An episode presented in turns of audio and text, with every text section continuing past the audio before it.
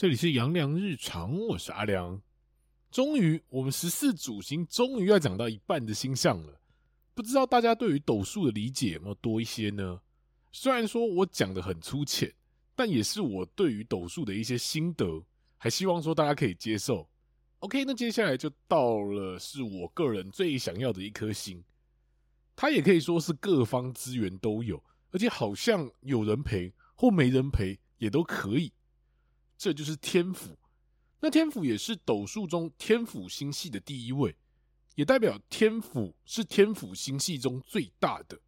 那紫薇也是紫薇星系中最大的，但是紫薇星系的每一颗都会大于天府星系，所以排列组合上面一定会是紫薇天府或是武曲天府，不会有天府武曲或是天府紫薇这样的排列。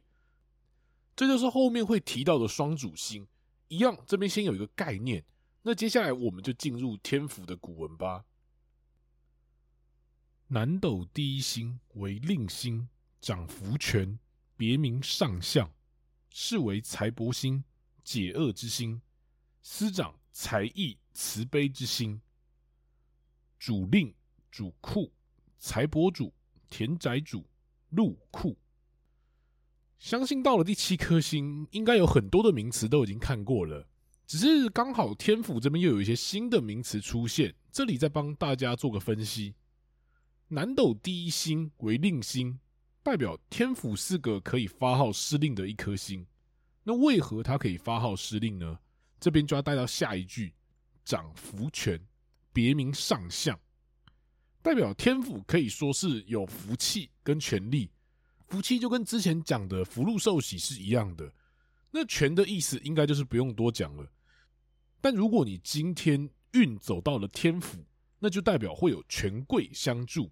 那这个贵人是有福权的，就是达官显贵，就是有权有势的那一种。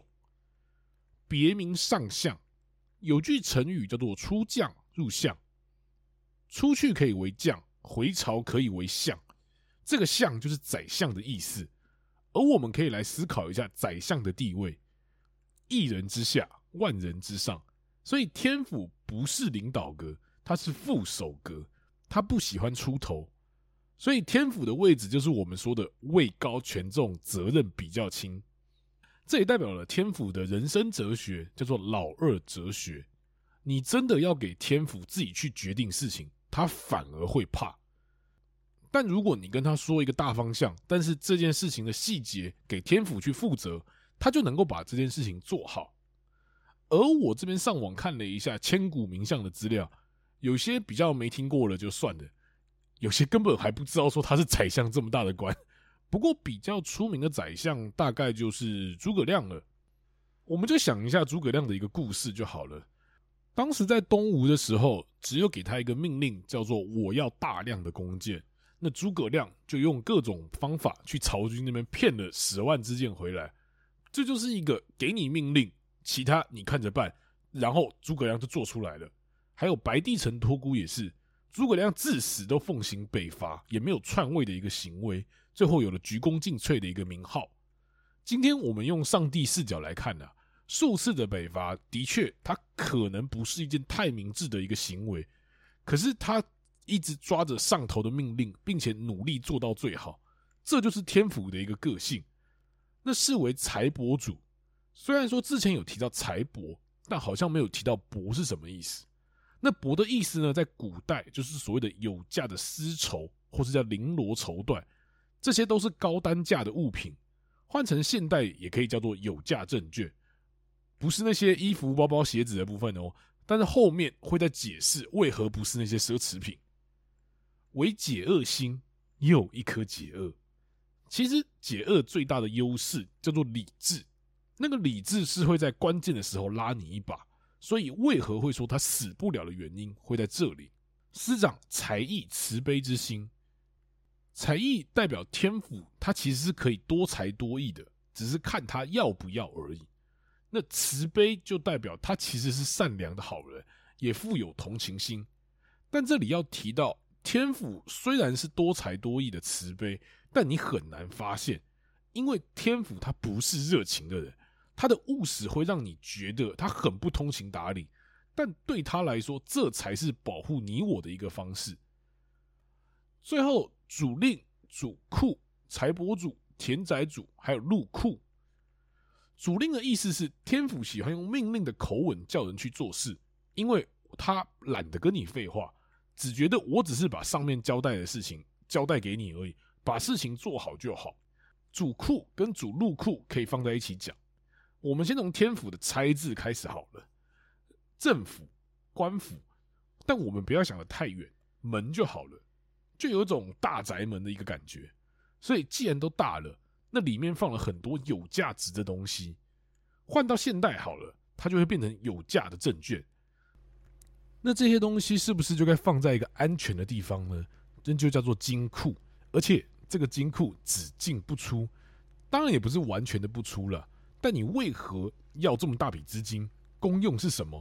什么时候要还？就像你跟政府单位要请款一样，一堆的公文跟流程，你才能拿到。所以天府也是十四主星中最小气的，但他的小气只是叫做我不占你便宜，但你也不要占我便宜的那种感觉。讲到这里，真的要讲一下我个人之前遇到一个天府的经验。这个天府是在台湾的 Google。Google 上班的，正常来说，他的薪水什么的都比平常上班族要来得高吧。但是他今天已经说要来跟我聊一下，结果他身上只带了五十块钱就可以出门了。我就问他说：“你是都不带现金出门的？”他说：“对啊，反正我也不知道要花什么，就来这边喝个东西，顶多二十块，应该也就够了。”或许有人会说什么：“现在手机支付很方便呢，他应该有什么支付系统什么之类的。”我也问他了，他说没有，因为如果用了的话，感觉就会在不知不觉中花一堆钱，不如就用现金跟信用卡，而且他的信用卡也只是拿来搭乘大众运输交通工具的那一种。那我那时候就想说啊，那反正饮料我请嘛，也才二三十块，不是什么太负担的一件事情。但是他坚持说他要自己付，真的就是我能自己处理的，绝不麻烦别人的。那回到古文，财博主之前有提到了，这边就不多说了。不过这边有一个新的名词叫做田宅主，先联想到前面大宅门的一个感觉，就代表基本有地方住。如果是庙旺的格局，那就是大屋子，而且有主产的机会高。我们十二个宫位有一个宫位叫做田宅宫，如果上面又是天府，那就代表你投资房地产的运势是好的。如果从事房仲的话，田宅宫会特别需要注意。那以上就是天府古文的一个解释。那我们代表人物的部分，其实前面有提到说诸葛亮，那那只是形容一个天府做事的感觉。你真的要想象天府的形象，那绝对是你公司那位管薪水的财务会计。基本上管钱的一定要是你老板的好亲信。当你要请钱的时候，是不是一下发票，一下又要骂统编？一下又要签名，他讲话有没有很机车、很直接？虽然说看起来他没有什么实权呐，但你敢得罪他吗？他到时候在你薪资上面少一个零就够你受的。你要跟钱过不去吗？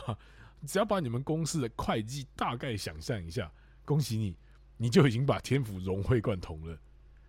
那天府也是十四主星中我自己最想要的一颗。你说它有哪里不好吗？有地方住，有钱花。又能讲话大声，又不主孤，真的都快封顶了。可惜我不是。好了，那今天天府的部分就大概是这个样子。如果说你旁边有天府的，或是你对于天府有什么感觉的话，都可以到我的 IG 上面留言或做分享哦。那今天就先分享到这边，我是阿亮，大家拜拜。